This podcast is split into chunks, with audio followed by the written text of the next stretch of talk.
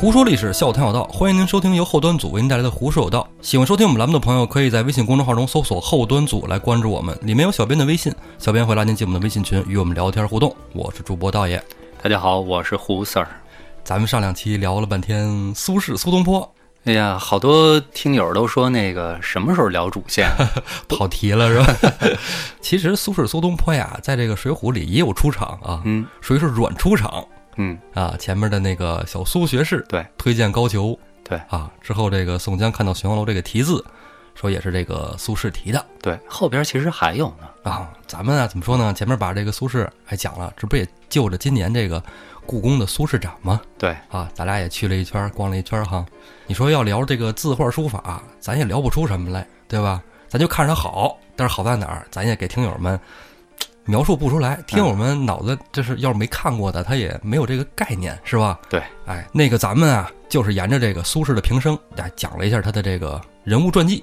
是，哎，同时也让大家能品一品当时的一个社会环境、官场是什么感觉哈，哎，对，都是北宋嘛，是吧？并不是都是《水浒》里打打杀杀，其实还是一个挺好的那么一个时代哈。其实你这么一看啊，是不是说蔡京其实活得也不容易，高俅也不容易， 都挺难。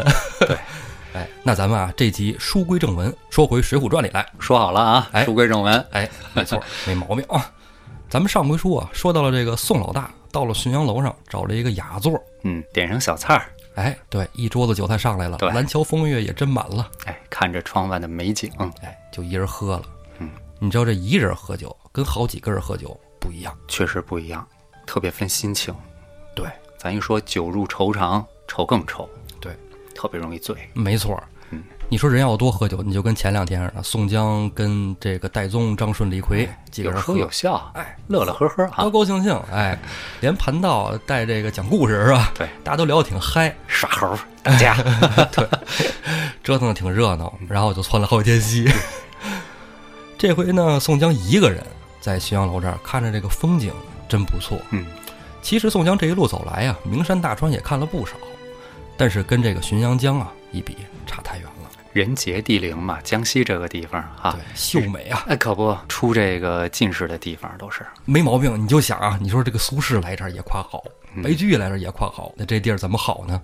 这个听众朋友们有机会可以去啊看看，到那个浔阳楼看看什么样。我啊这眼前浮现出那电视台那个“欢迎您到江西来” 旅游的广告，哎其实我特爱旅游，但是没法去啊，嗯九九六啊，尤其今哎呀，呃，得加班儿，尤其今年的下 半年是吧？啊，哎，真是挺忙。嗯，宋老大一个人不忙啊，他到江州来没事儿了。你不像在运城，天天忙忙叨叨，除了班上忙，还得这个应付江湖豪杰们，嗯是不是？对，走面儿啊。是，这回一个人放松下来了，就开始想想自己这前半生，嗯啊，这些年怎么过来的。尤其有喝点酒是吧？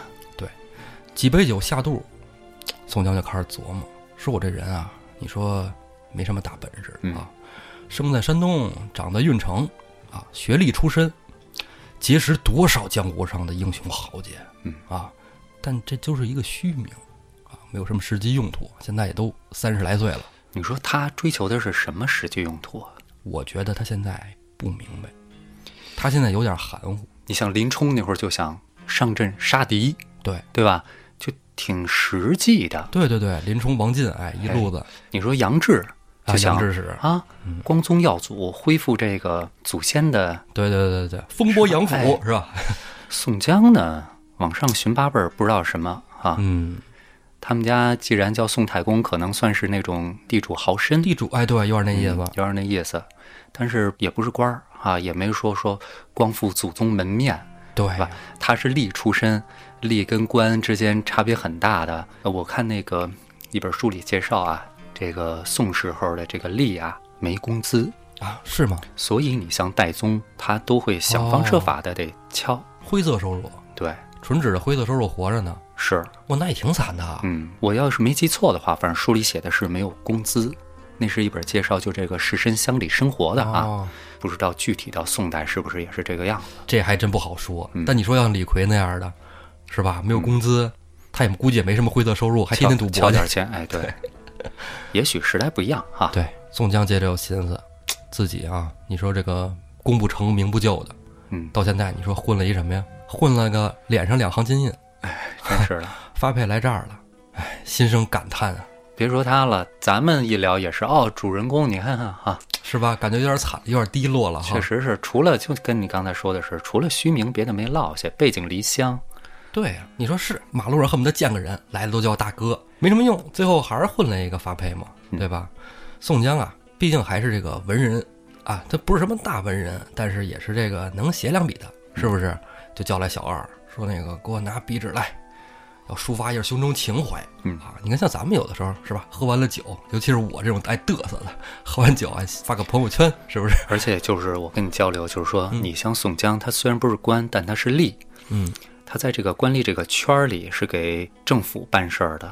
嗯这个你知道，就像现在的公务员啊，嗯他就像一个象牙塔，你说挣的不多吧？嗯，但是呢，如果你没了这个稳定的收入呢，难免失落。咱后端组，咱不说别人，嘉哥啊，是？吧？嘉哥就说他性格很豪放，你要是让他不干现在这个，你你要黑老师肯定我估计干不干这行再干别的行呗，是 黑吧？老师比较，黑老师水瓶座，你知道吗？啊，那嘉哥呢？你说总会心里空落落点什么？嗯，嘉哥这好文笔其实糟践了，嗯，他有专职的这个去写东西，一定我觉得能有现在成就也一样哎，现在也一样，呃，后端组更棒是哎吧？这个啊案内人还是挺不错嗯的，啊。对，咱们也加把加把劲儿啊。加把劲儿。那天是不是还说嘛？回头嘉哥要有新作哎品，已经跟咱们哥俩商量好了，是不是？咱啊就不担心嘉哥了啊，嗯，咱对们担心一下宋老大。对啊，宋老大取笔纸来，想发个朋友圈，填好了笔啊，觉得操，在纸上写完全没有气概，嗯，直接把纸一攒，到了粉壁墙边，刷刷点点就写了一首《西江月》。嗯，自有曾公经史，长城亦有权谋。恰如猛虎卧荒丘，潜伏爪牙忍兽。不幸赐文双甲，哪堪配在江州？他年若得报冤仇，血染浔阳江 口。挺狂的。这上半阙能看得出，这宋江其实哈哈，对自我评价挺高的。还可以啊啊，， 平时这个谦虚劲儿啊，小可不才，对哎对对， 是吧？喝点酒就不是他了、嗯啊，不是第一次了。哎，没错，一喝酒比较那个嗯豪放是吧？对对就变成从婉约派变成豪放派了。 完了，下半圈那狠劲儿也挺厉害哎啊。，血染浔阳江口，好家伙可以的。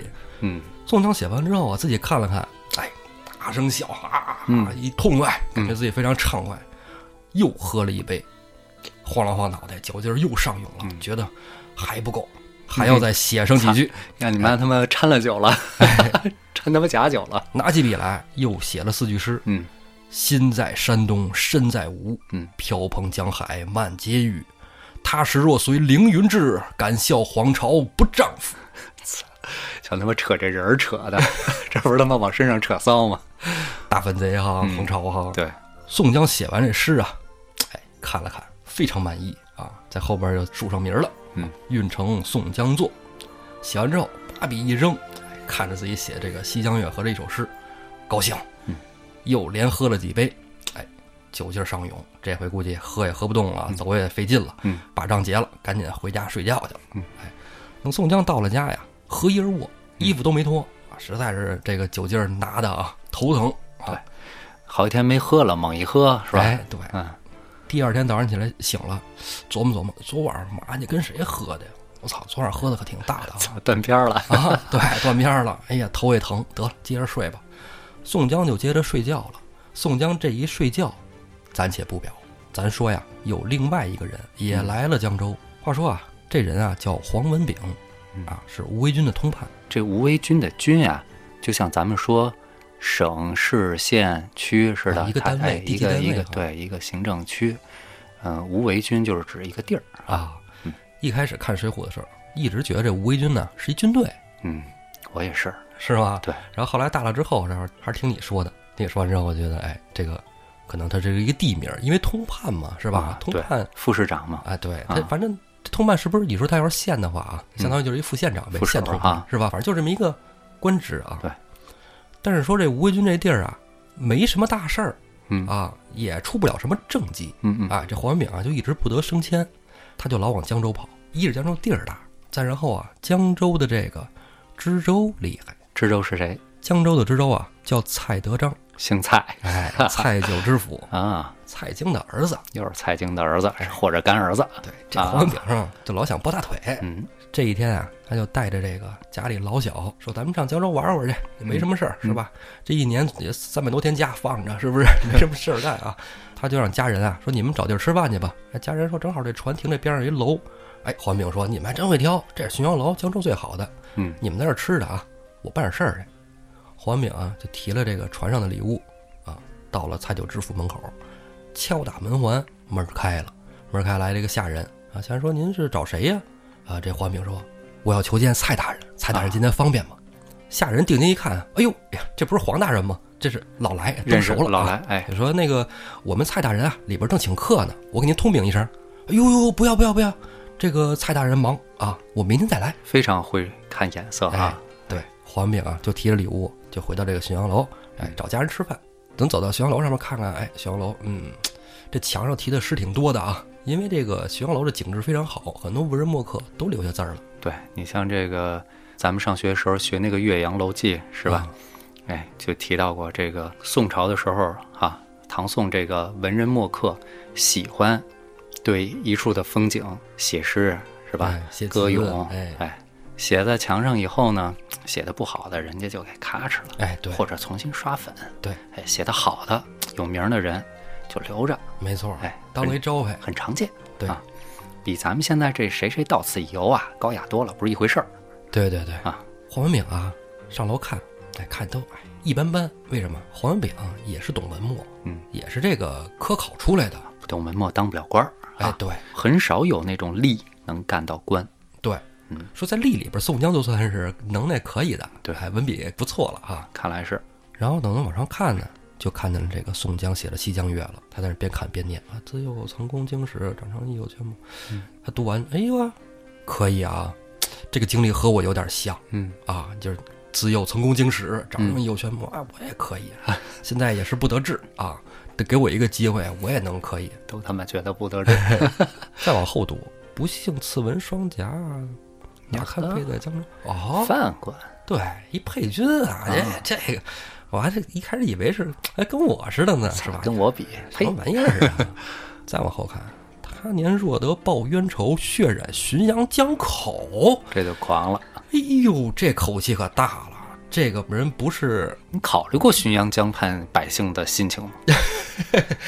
这个有点反的意思了啊。嗯，再往下看，心在山东，身在吴，龙江海，漫婕妤。我操，敢笑皇朝不丈夫！嗯，我这人这这就是反诗啊！可不，赶紧就把小二叫上来了，问小二这个诗是谁写的？小二说这个诗，哎，这诗还真是昨天一个客官写的，呃，不认识啊，但应该是这劳成营的配军。我看他脸上有那个两行金印。啊黄炳说：“是吗？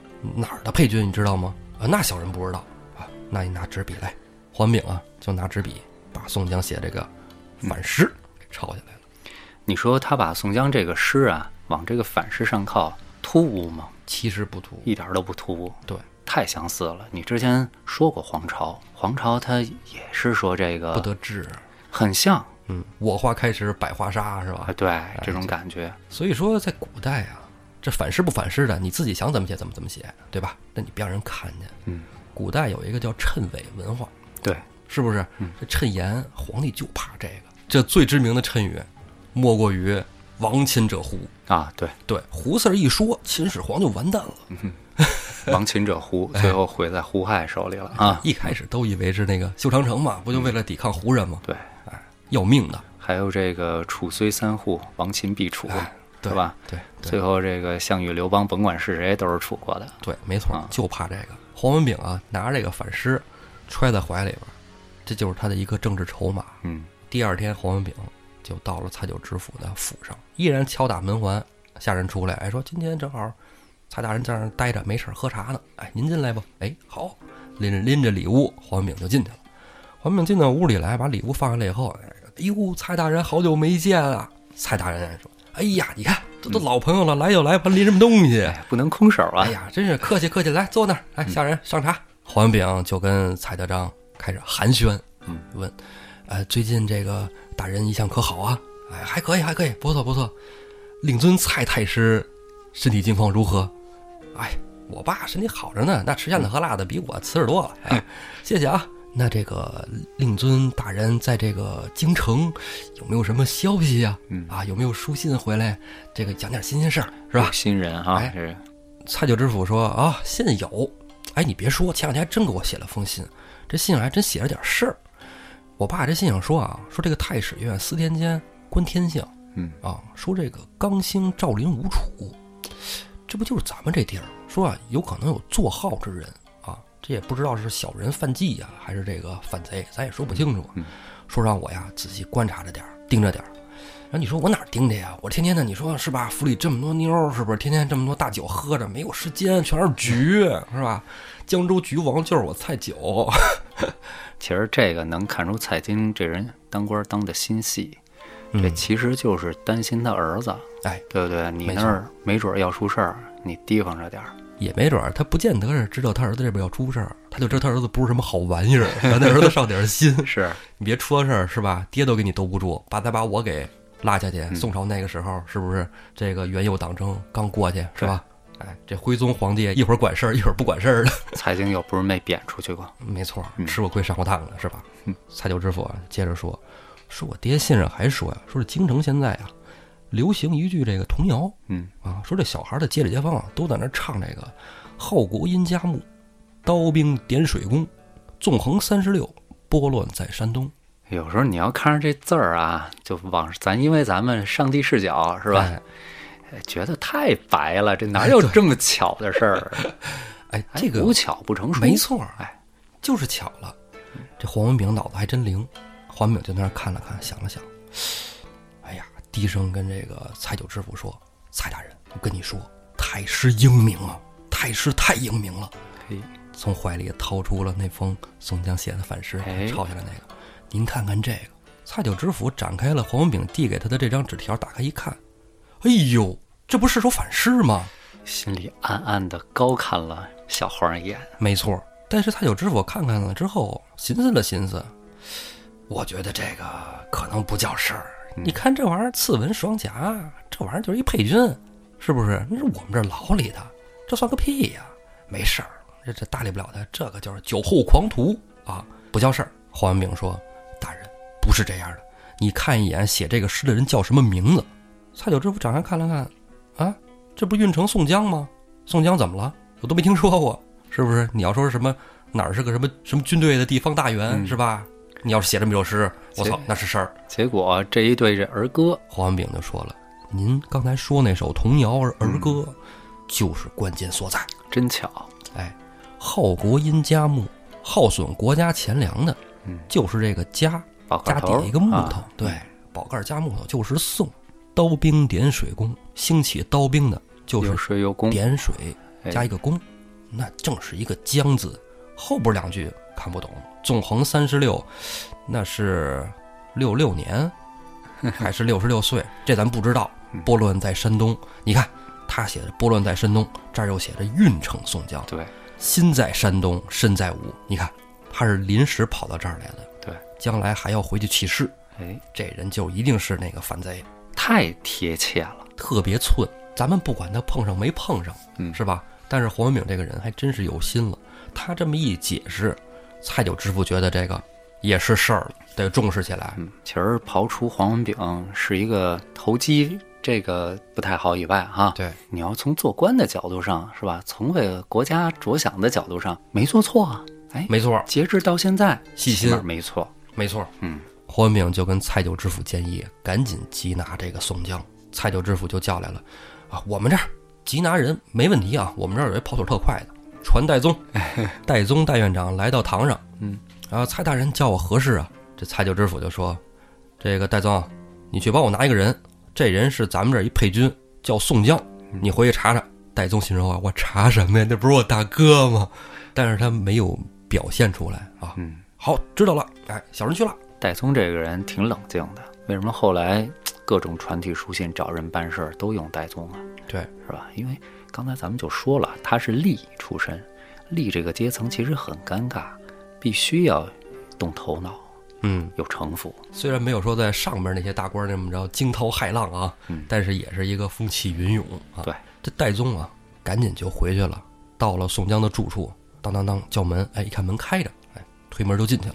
看宋江正在那儿床上歪着呢，宋江哎头疼，哎，以后谁再喝谁孙子。啊那么你呀， 这人一喝多了不都那样吗？嗯哈，有谁再喝谁孙子，以后别喝了别叫我啊！这戴宗进门赶紧，大哥大哥大哥，别他妈念撒叨酒了，疯了。哎，出大事儿了！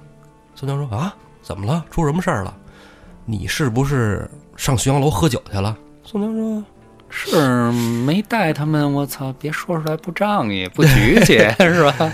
昨儿去的。昨儿去的啊，还行昨儿昨儿自个儿上那儿喝点儿，我找你们都没找着，你们是吧都不知道去哪儿了。啊嗯，戴宗说：“大哥，不是这个事儿，你在那儿是不是留下什么诗了？”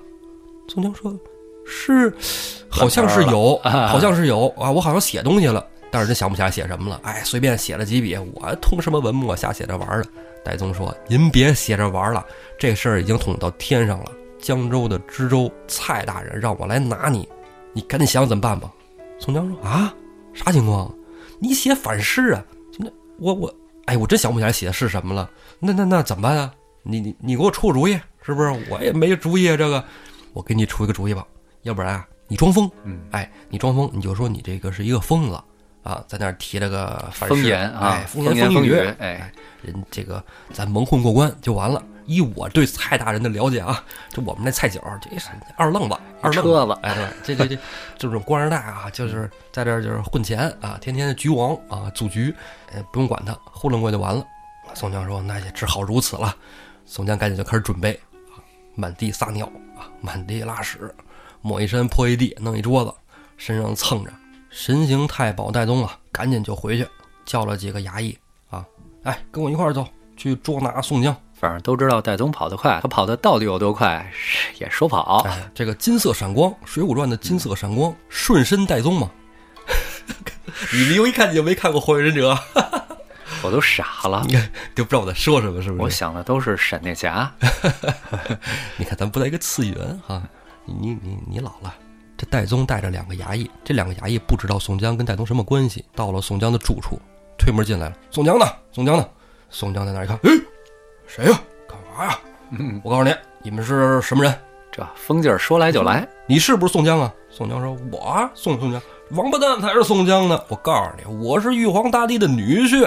我告诉你，我天兵天将，我要大反江州，我把这儿杀得片甲不留。”这帮衙役说：“这不是这不神经病吗？你是不是有病？”宋江一把屎拽回去：“你他妈才有病呢！我没病。”我告诉你们，都得死，一个也别活，三天之内，知道吗？骨灰都给你们扬喽。 这帮衙役就跟戴宗说：“哎，你看啊，戴院长，这是一疯子，咱赶紧走吧。给他们咱派的什么活儿啊？啊，真是这这这这太恶心了，走吧走吧走走吧。这警部的，哎，宋江还后边喊他：“别走，都他妈给我回来！”这戴宗啊，一看这样，行，大哥中的还可以啊，赶紧跟那两个衙役说：“行行行，咱别跟您疯子一般见识，咱们赶紧回去吧。回去跟蔡九知府复命，说我们到宋江那儿去了。你这是干嘛呢嘛？抹屎呢，你知道吗？嗯倍儿恶心，那一疯子。”蔡九知府说：“疯子呀，你看写那东西就像是疯子写的。我说呢，哎算了算了，你一疯子，别跟他置气了。哎，哎，小小黄吃什么小喝什么黄？不甘心，黄文炳，这事儿不对，蔡大人，因为黄文炳在浔阳楼上看见了宋江写那诗，那个字是非常规整的，嗯要是一般的疯人可能写不成那样。所以黄文炳啊，他这个疑心是很正常的，要搁咱们也肯定也会有这个疑心啊。黄文炳就跟蔡九知府建议啊，大人还是得把他拿来，我觉得这个人啊一定是装疯。如果不是装疯，您看他那个诗写的对仗那么工整，还能写一首《西江月》啊，我觉得他是装的。蔡九知府说：“那就把他弄来吧，啊，那边后边给我准备一口罩啊， 现在挺味儿的。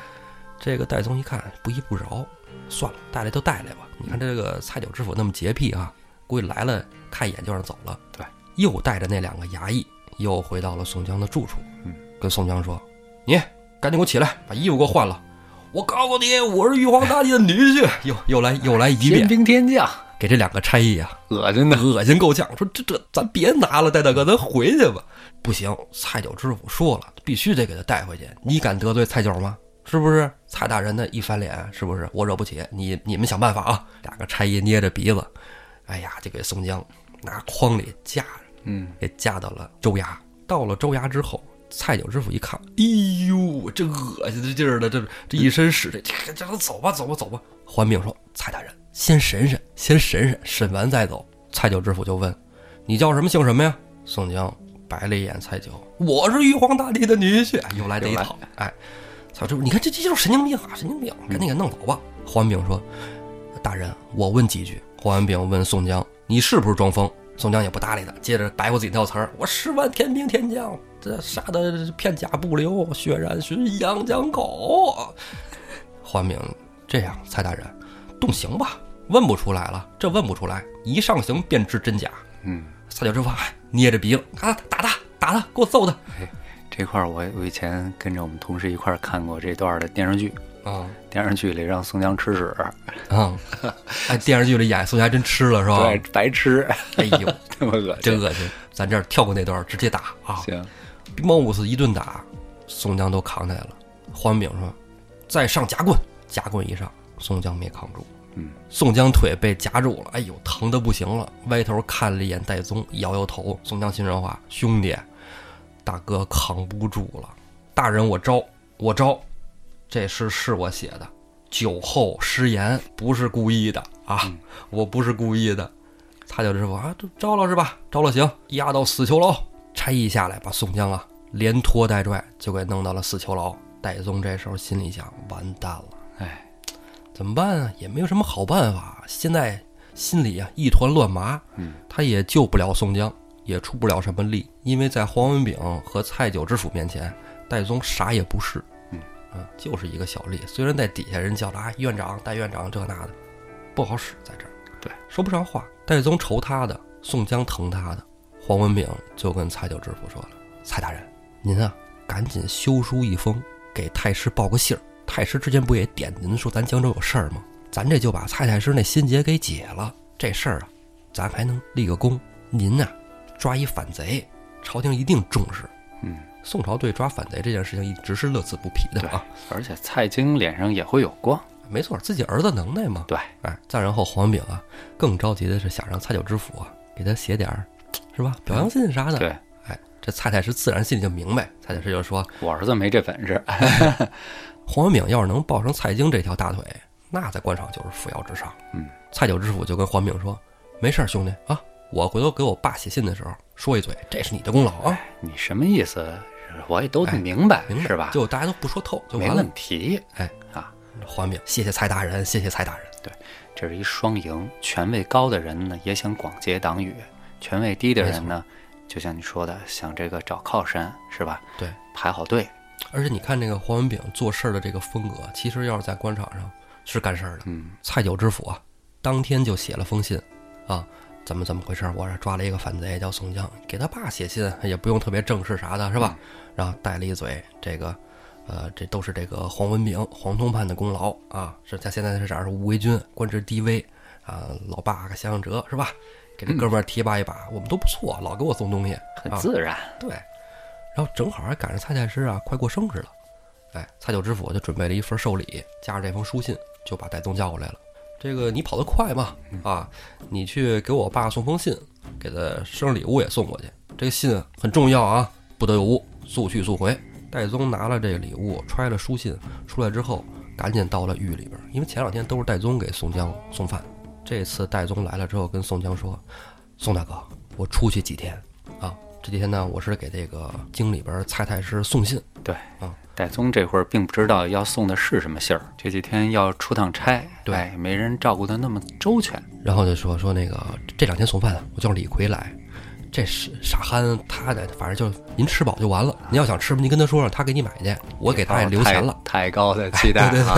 估计天天就是肉啊！对，反正你能让你吃饱了，嗯，都在牢里死囚牢了，宋江还能要求什么呢？吃饱就不错了。哎，行行行，那你去吧，兄弟一路这个多注意啊，注意安全。说完之后，神行太保戴宗腿上绑上甲马，嗯，神行法呀，蹭蹭蹭蹭蹭，走了好几天，转眼就过。为什么？戴宗跑的是真快，戴宗啊跑到了一个湖边上，湖边上有酒肆，哎，好几天了没怎么正经吃东西，在这儿来吃口饭。到了酒肆里边，哎小二出来问他：“哟，爷您吃什么呀？”说你给我弄点这个主食啊，嗯，弄弄弄弄点定时候的，他吃素是吧？哎哎对，弄点主食，然后炒个素菜就行，不要多，我着急赶路。哎，好嘞，好嘞，喝酒吗？戴宗想想，喝点来一素点吧酒，，对，来一点，对。哎，好嘞，您稍等啊，小孩下去准备，杯碗盘儿也摆上了，确实挺快的啊，跑了好几天啊，特饿呀，大馒头、大包子，咣咣咣一顿怼，拿起杯子里的酒，咚咚咚咚咚，哎，干了甜甜的啊，哎呀，舒服，真是喘口气儿，赶紧再加两口素菜。这素菜还没到嘴边呢，突然就感觉头脑一阵眩晕，咕噔，戴宗就栽在这儿了。这是怎么回事儿？这看过《水浒》的和常听咱们节目的人，一听就知道，蒙汗药酒。嗯对，哎，又喝了蒙汗药酒了。被麻烦了，哎，这戴宗身形刚一倒，卷帘门进来一人啊，这家伙看这样子是个官差啊。嗯，啊，麻烦了，看看他包里有什么，有什么值钱的，哎，咱们就收了，没用的给他扔了。这孙子看身子还挺壮的啊，有点肌肉，你看这腿这腱子肉不错，拉后边给剃了。做肉吃，哎，小二过来把包袱就给这大汉拿过来了，拖拖拽拽的就把戴宗蹬到了后厨，准备开播。这大汉啊，解开包袱一看，嚯，这金银珠宝不错呀，嗯这还不是一般的利呀、给太师的寿礼嘛，这又解了一生辰纲是吧？ 小小小号生辰纲啊，对，啊，这不错，这摆摆可值了，今儿干这票不错。哎，里边还有封信，说看看这孙子指不定是哪儿跑路的一个贪官啊，看看啊，看看这什么小故事，里边有段子啊。打开一看，我操，宋江，宋江这封信跟宋江有关系。问那小二，哎，里边播了吗？我说没呢，正要播呢，正磨刀呢，怎么了？等会儿，稍等，我有话要问他，给他绑起来，扑醒他。小二说：“这什么情况啊？行吧，老大说让这个绑起来就绑起来吧。”把这个戴宗啊找了一个架子，手脚都捆住，凉水一泼脸，哎，泼完之后发现嗯没什么用啊。对他喝的是蒙汗药酒，给他给他把解药喝了。得吃解药，哎，解药喝下去以后，哎呀，戴宗，哎呀，头疼，怎么回事儿？这个是，哎，你怎么给我绑上了？你们谁？我告诉你，我可是官差，我现在是要去京里送信儿的，我办大事儿，耽误了我的事儿，你们吃罪得起吗？我们有什么？我们什么吃罪不起啊？